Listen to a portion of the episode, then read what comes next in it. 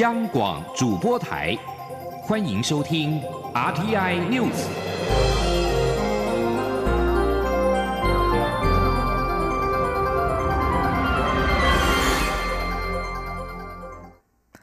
各位好，我是张翠华，欢迎收听这节央广主播台提供给您的 RTI News。针对中国大陆政府工作汇报及国台办主任对台谈话，陆委会今天表示，中共当局重申“习五条”的一国两制主张，并指称体现对台湾同胞照顾、关爱和体谅，使心情更舒畅，日子更安宁。这种极其荒谬、欺骗的说法，是试图掩盖北京当局才是对我国家主权尊严及民主体制严重伤害的始作俑者。陆委会强调，专制体制和一国两制绝非历史潮流，台湾人民和国际社会都不会相信，更不会接受。陆委会重申，中华民国是主权国家，民主自由是台湾社会的核心价值和共识。面对中共对台威胁日益升高，习五条的统一进程已经展开。我方将依据总统四个必须原则，积极落实三道防护网的民主防卫机制，坚定捍卫国家主权安全及民众权益福祉。中国第十三届全国人大第二次会议今天开幕，由国务院总理李克强进行政府工作报告，对台部分重申“习五条”及一个中国原则。开幕式结束后，刘杰一在部长通道受访时称，两制是为了照顾台湾的现实情况，为了保障台湾同胞的利益福祉，制度不同不是统一的障碍，更不是分裂的借口。关于两岸议题，行政院长苏贞昌今天在立法院答询指出，中国国家主席习近平曾经说过，中国不行霸权主义，因此他呼吁习近平能够以这种同理心对待台湾民众。苏贞昌也说，台湾从未招惹北京，倒是在中国从未放弃武力犯台，所以中国喊出的民主协商，台湾不能贸然进行。此外，时代力量立委林长佐今天在立法院质询时表示，他认为政府对中国官员来台审核标准过于宽松，无法察觉中国官员假借经贸、文化交流之名行统战之时，建议审查标准应该更严格。对此，苏贞昌表示认同，他也随即宣誓。如果中国人士有违反来台申请许可等相关规定的记录，政府将不会同意下一次的来台许可。记者肖兆平报道。时代力量立委林长佐五号质询行政院长苏贞昌时，关注中国人借交流名义来台遂行统战的相关议题。苏贞昌坦言，确实发现敌人派相关人等藏匿台湾社会，从事不法行为。这些不法行为都是政府要处处留意的问题。林长佐表示，去年八月，美国国会就有相关报告指出，中国有对台湾各界发动信息战、招募政界人士等促统行为，甚至明白点出有许多中国促统人士以经贸交流名义来台，但实际上却是执行统战作为。林长佐进一步引用移民署资料指出。发现政府近年退回中国官员来台申请的比例有下降趋势，他建议行政院要有具体作为，对应中国统战的渗透危机。陆委会主委陈明通解释，只要有向陆委会跟海基会提出计划书，不管中国大陆官员层级，政府都欢迎在稳定两岸关系下对等交流。不过，林长佐认为，中国官员来台计划书上当然会用经贸、文化、城市交流等主题掩盖统战意图，呼吁政府应严格审查来台申请。苏贞昌同意审查应该更为严谨，因此他更当场宣誓审查标准，也就是来台中国人士如果有违反申请许可的记录，政府将不会核发入境许可。他说：“我同意。”委员拄则即阵最后一站，得讲这个工课，我同意安尼，应该爱较严格。啊，而且我嘛认为，如果你将回来啊，创违反你本来申请的内容，啊去做不法，啊是咱不许可的代志，连后摆都不爱互你来。诶，安尼，我同意你头拄仔讲，咱来较严格。苏贞昌表示。台湾是民主开放国家，所以政府不会采行如共产政权的过分严审或派人紧盯的做法，而且是有违法记录的严审方向，其重点是要强调台湾是有管理效能的政府。中央广播电台记者肖兆平采访报道。蔡英文总统日前呼吁台日进行安保对话仪式，引发各方讨论。外交部今天表示，区域安全除了传统的国防安全之外，还有像是海上急难救助之类的非传统安全领域，期盼各界能用更宽广、更广义的心态来看待蔡总统的倡议。外交部表示，蔡总统的相关发言主要是呼吁日本和世界各国正视两岸跟印太区域现状已遭改变的事实。他也建议台日应该广义针对非传统安全领域加强对话合作。而外交部认为，台湾作为区域内负责任的成员，一向致力区域和平稳定，只要有助于此，台湾都乐意跟区域内利害相关者共同合作，进行各项有意义的安全对话与交流。对于日方虽然表示不考虑和台湾进行安保对话，但依旧表示日本和台湾是非政府间的实务实关系。行政院长苏贞昌今天受访表示，台湾会和周边民主国家一起为区域和平稳定努力，但同时也会尊重每一个国家的立场。继续来关心的是，为了扩大女性创业版图，经济部女性创业飞燕计划今年将做转型，预计三月中开放征求至少四十家已经有基础的女性企业，以加速器形式辅导，协助这些企业获取资金、市场，并链接国际加速器，要帮助女性企业打入国际市场。记者谢嘉欣报道。经济部中小企业处推动女性创业飞燕计划十多年来，累计已辅导一万多位女性创业，总投资金额将近新台币十亿元。根据二零一八年中小企业白皮书，台湾女性企业家数比重高达三成六，显示台湾女力已然崛起，成为台湾经济的重要支柱。对于进入成长期的女性企业，中汽处今年将女性创业飞燕计划转型为加速器，集合创投导师、国内外业师，分别给予一对一指导及主题式辅导，并且结合国外加速器资源来对接当地市场，希望快速地帮助台湾女性企业站上国际舞台。经济部中汽处长何进仓说：“怎么样去了解这个市场？”好，然后怎么样去找到关键的人脉，然后找到关键的通路，好，这个部分就是我们在加速器里面所发挥的一个功能，好，所以这个不再是单点的从零到一的辅导。我们绝对是要从一要做到一百，好，而且要很大胆，要很快速的。中汽处表示，三月中将对外开放征选，只要女性企业具有一定基础、产品成熟，要打入国际市场，都是加速器的潜在辅导对象。预计今年要辅导至少四十家女性企业。另外，经济部中汽处也与美国在台协会合作，将于四月举办女力经济赋权高峰会，邀请美。日、韩、印、纽、澳等十五国官员、专家学者、相关女性领袖与会，分享台湾女力经验，展现我国国力。同时，也期盼与会的台湾女性企业家借此与国际对接，寻求新商机。中央广播电台记者谢嘉欣采访报道。肺癌的死亡率在台湾及美国都高居癌症之冠。为了探讨东方人和西方人癌症基因的差异，美国国家卫生研究院癌症研究所与国立阳明大学及台北荣总合作，首度在台湾设立跨国实验室，将对肺癌展开为期五年的研究计划，针对不同人种的肿瘤特性差异，进行肿瘤免疫学、癌症干细胞及精准医疗的研究。记者陈国维报道。以已故美国纽约州前众议员索拉兹为名成立的索拉兹纪念基金会，这次促成美国国家卫生研究院癌症研究所来台设立台美肺癌跨国实验室。双边的实验室分别设在台北荣总医学科技大楼以及美国国家卫生研究院。未来美方将派几位科学家进驻阳明大学与台北荣总。阳明大学副校长、肿瘤恶化卓越研究中心主任杨木华指出，肺腺癌。是台美肺癌病患的主要罹患类别，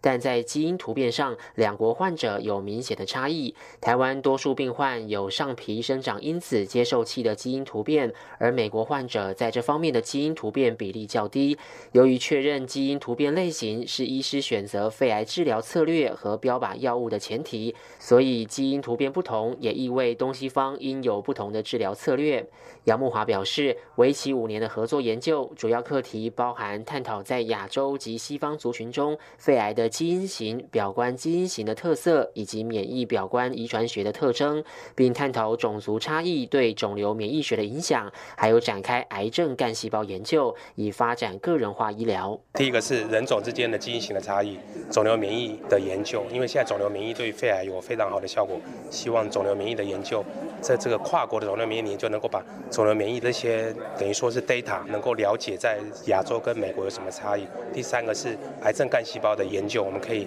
想要去制造这种从病人来的人员的诱导性干细胞，那这将来对于药物的测试。阳明大学校长郭旭松感谢美国在台协会、外交部与教育部在双边协商过程中的协助，并期许将来双方合作能有重大突破，以降低肺癌死亡率。中央广播电台记者陈国伟台北采访报道。在外电消息方面，中国全国人大以及全国政协两会本星期在北京召开。中国国务院总理李克强今天在全国人大两会政府工作报告中列出了今年的军费支出为一点一九兆人民币，比去年成长百分之七点五。这也是中共军费连续三年突破一兆人民币。中国目前是世界第二大军事支出国，但仍远低于美国。美国二零一九年的国防预算是七千一百六十亿美元。中国今年军事支出增幅低于去年，和中国的经济走缓有关。根据中国政府向人大提出的报告，今年预估经济成长率为百分之六点零到六点五。此外，美国之音报道，随着每年一度的两会再度揭幕，北京也正式进入一年一度的两会维稳期。各地安保级别随之提升，许多地方的气氛明显紧张起来。跟往年一样，当局严格控制各地访民在两会期间到北京上访。搭乘高铁或是普通列车进北京的人，必须要经过两次安检。北京的维权人士和异议人士也大多被严格监控，或是被旅游到外地。异议人士胡佳认为，今年恰逢五四、六四等大政治事件逢时纪念日，当局将采取严厉的维稳措施。马上就进入日本的赏樱季，但是日本到二月二十四号为止的一周内，有一百零九人感染了德国麻疹。日本放送协会 NHK 报道，今年日本至今已经有六百五十名患者。国立传染病研究所呼吁民众要留意，今年有可能会发生大流行。以地域别来看，患者最多的地区是东京都的一百七十三人，其次是神奈川县，还有千叶县。另外，日本的麻疹疫情也未见趋缓。国立传染病研究所今天公布，到二月二十四号的一周内，又有三十三人确诊罹患了麻疹，让今年麻疹患者总人数达到两百五十八人。以地域别来看，大阪府目前累计九十四人最多，其次是三重县、爱知县和东京都。此外，菲律宾的麻疹疫情也很严峻，一号和二号就增加了一千四百一十一个病例。菲律宾国卫生部指出，从今年一月到三月二号，麻疹病例攀升到一万六千三百四十九例，其中有两百六十一人死亡。综合菲律宾媒体报道，菲律宾卫生部次长杜明哥指出，疫情集中在吕宋岛南部、贾拉巴松区、大马尼拉地区以及中吕宋地区。一份最新的调查报告显示，印度有七个城市名列全球悬浮粒子浓度 （PM 二点五）最严重的前十大城市，并由首都新德里的卫星城市古尔冈拿下第一。PM 二点五浓度是世界标准的将近十三点六倍。绿色和平组织和空气品质侦测机构合作，就全球三千多个城市在二零一八年的平均 PM 二点五进行调查，今天发表了调查报告。报告发现，全世界空气污染最严重、PM 二点五浓度最高的前十大城市有七个在印度，两个在巴基斯坦，一个在中国。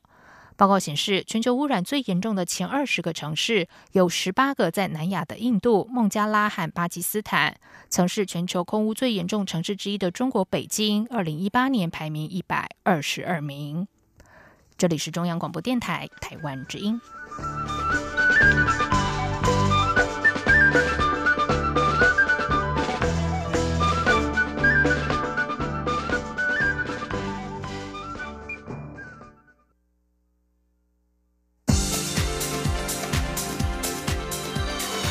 这里是中央广播电台台湾之音，欢迎继续收听新闻。时间是十九点十五分，欢迎继续收听新闻。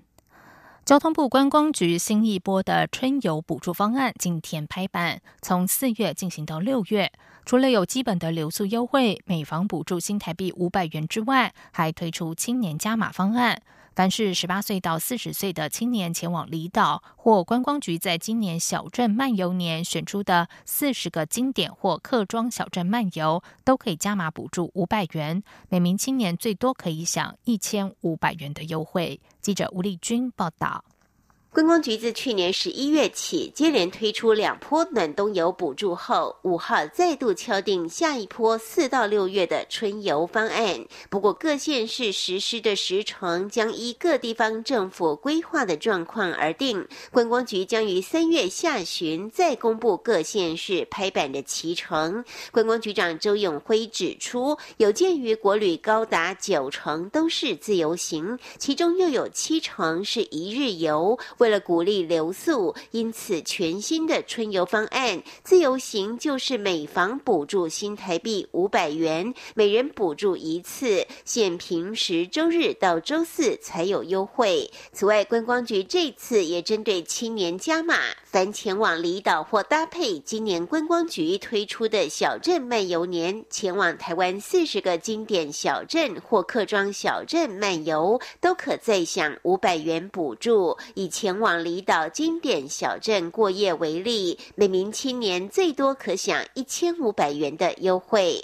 周永辉说：“那么青年旅游加码是十八岁到四十岁，含十八岁，含四十岁。如果到离岛的话呢，多一次的机会，也就是再加五百元。那么同时呢，如果到四十个小镇，就是我们今年是我们的小镇漫游年，我们有三十个经典小镇，有十个客庄小镇。”那么这四个小镇呢，也是可以享受到再多一次加五百元的奖励。那么如果是又去离岛又去小镇呢，那可以多加一次。不仅如此，周永辉也鼓励青年朋友利用机会参与小镇漫游年的十万青年奖百万活动。此外，针对团客补助，同样是每人每天五百元，每团上限三万元。但组团前往离岛或企业员工旅游或入住星级旅馆的团客，则可加码提高上限到五万元。为了鼓励大众使用公共运输，凡搭乘台铁或高铁。旅游还可享不同的优惠。观光局估计，这次春游补助将投入八点六亿元，希望创造七倍以上的经济效益。中国广播电台记者吴丽君在台北采访报道。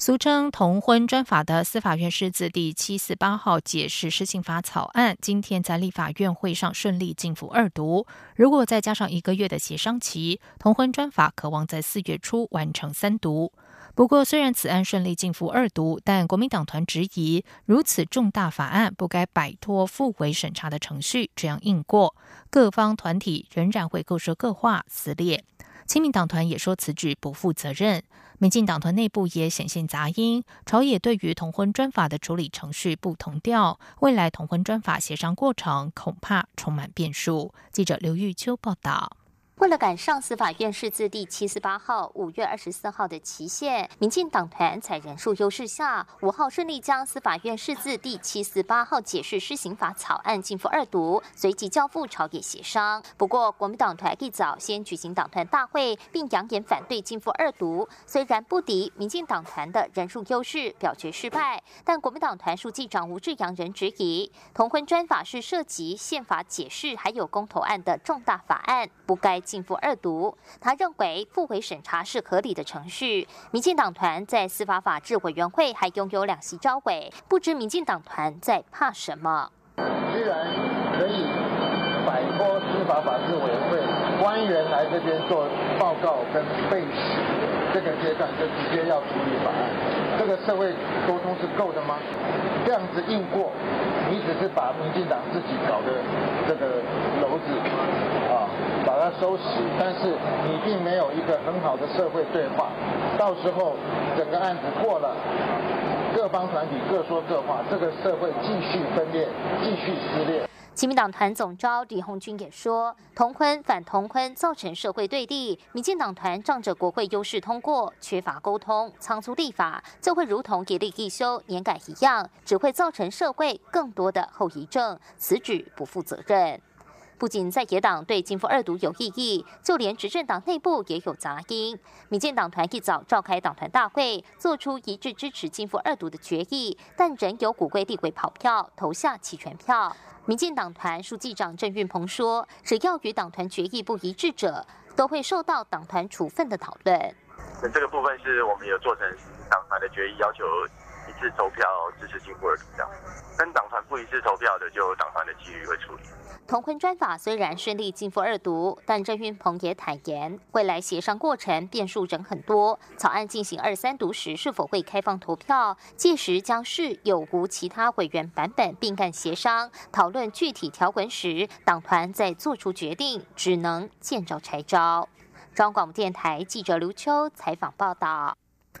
而国民党立委许玉仁今天在立法院质询时，点出同婚专法草案并没有保障跨国同婚，他呼吁行政院应该再提修正版本，并在朝野协商时一并处理。外交部长吴钊燮表示，内政部正在进行相关法制研究，希望能够进一步的补强缺漏。而对于民进党立院党团在人数的优势下，让同婚专法进赴二读，反同团体下一代幸福联盟今天在立法院和行政院旁抗议，指政院版本大量准用民法婚姻，并没有依照公投案意志提出民法修正案，将婚姻限定在一男一女。幸福盟批评政府罔顾民意，并且到地检署提告行政院长苏贞昌渎职。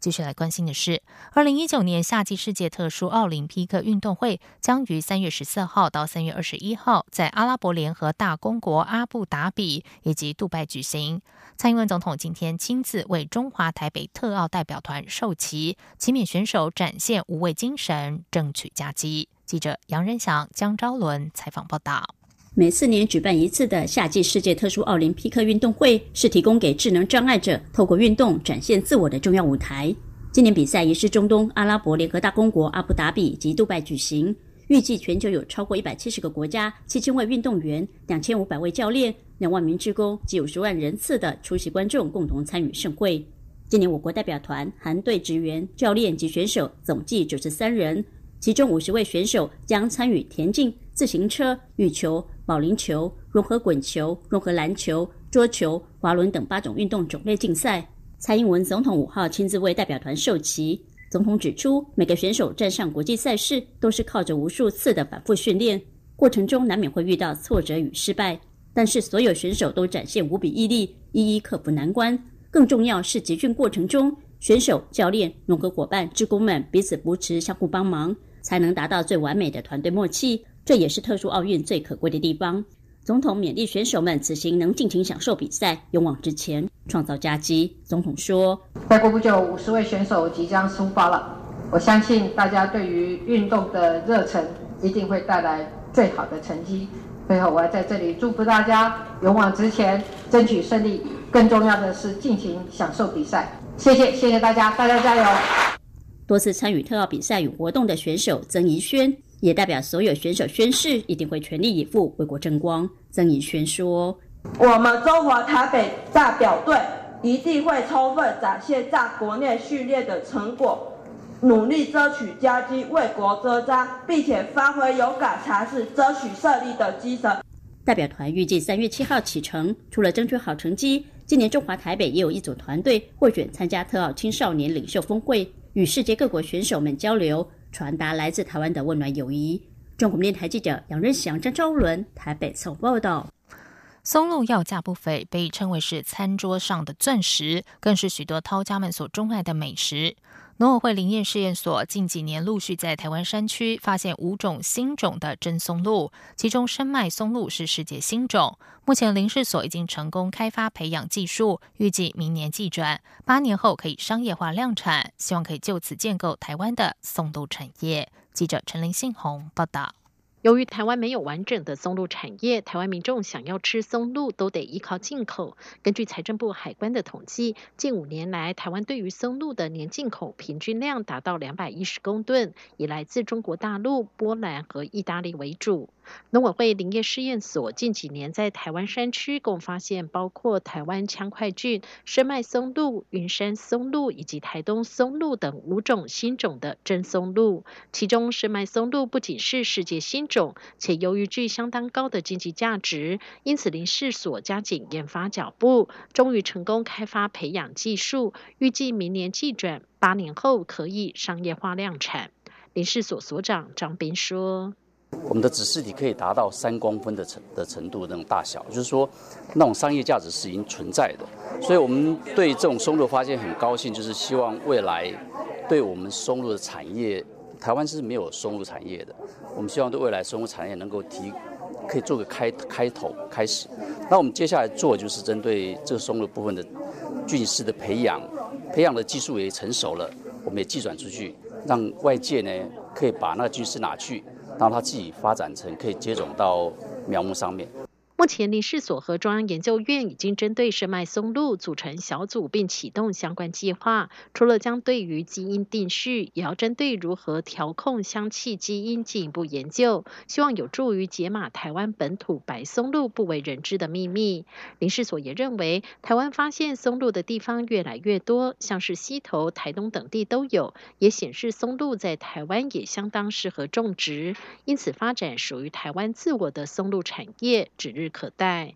中央广播电台记者陈林信宏报道。接下来进行今天的前进新南向。前进新南向。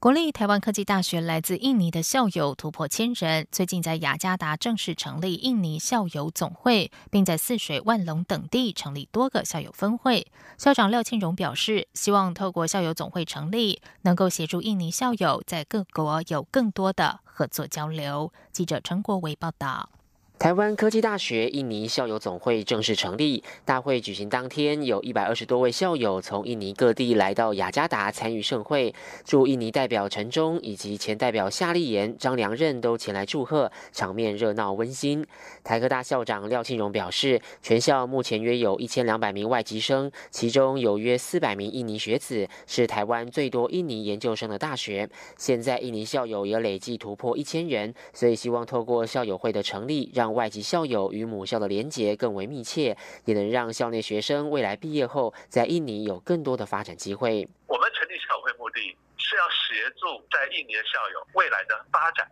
而不是说要贡献学校或要帮学校做什么事，反而是学校希望来协助他们好好在事业上、在生涯上的发展。台科大国际长王梦菊说：“校友总会后续还将成立国际部，有助于我们的校友未来去呃提供实习的机会啊，或者是直接应征台科受过教育的学生去越南或印尼工作，甚至菲律宾，还有更多其他国家等等。他们最近还希望我们开发，譬如说缅甸啊，还有柬埔寨。”台科大表示，毕业校友目前在印尼当地大学担任教授的已经有近百人。当年第一位印尼学生现在已担任大学的副校长。另外，化工系校友吴慧丽去年获颁亚洲百大杰出科学家奖，在十三名女性入选者中是唯一的印尼学者。也有不少校友在印尼重要公司担任高阶经理人。台科大将在三月下旬举办校庆，到时候将有许多印尼校友来台欢庆。中央广播电台记者陈国伟台北采访报道。为了推动台湾和印尼间自由贸易，驻印尼代表处经贸官员今天指出，政府去年委托中华经济研究院和印尼智库进行的评估报告，渴望今年内完成，并交由两国政府参考。由于台湾和印尼洽签自由贸易相关协议的进度，驻印尼代表处经济组长肖振环指出，目前还在民间研究阶段。肖振环表示，在新南向政策下，政府努力争取和印尼签订协议，推动两国的自由贸易。以上新闻由张旭华编辑播报，这里是中央广播电台台湾之音。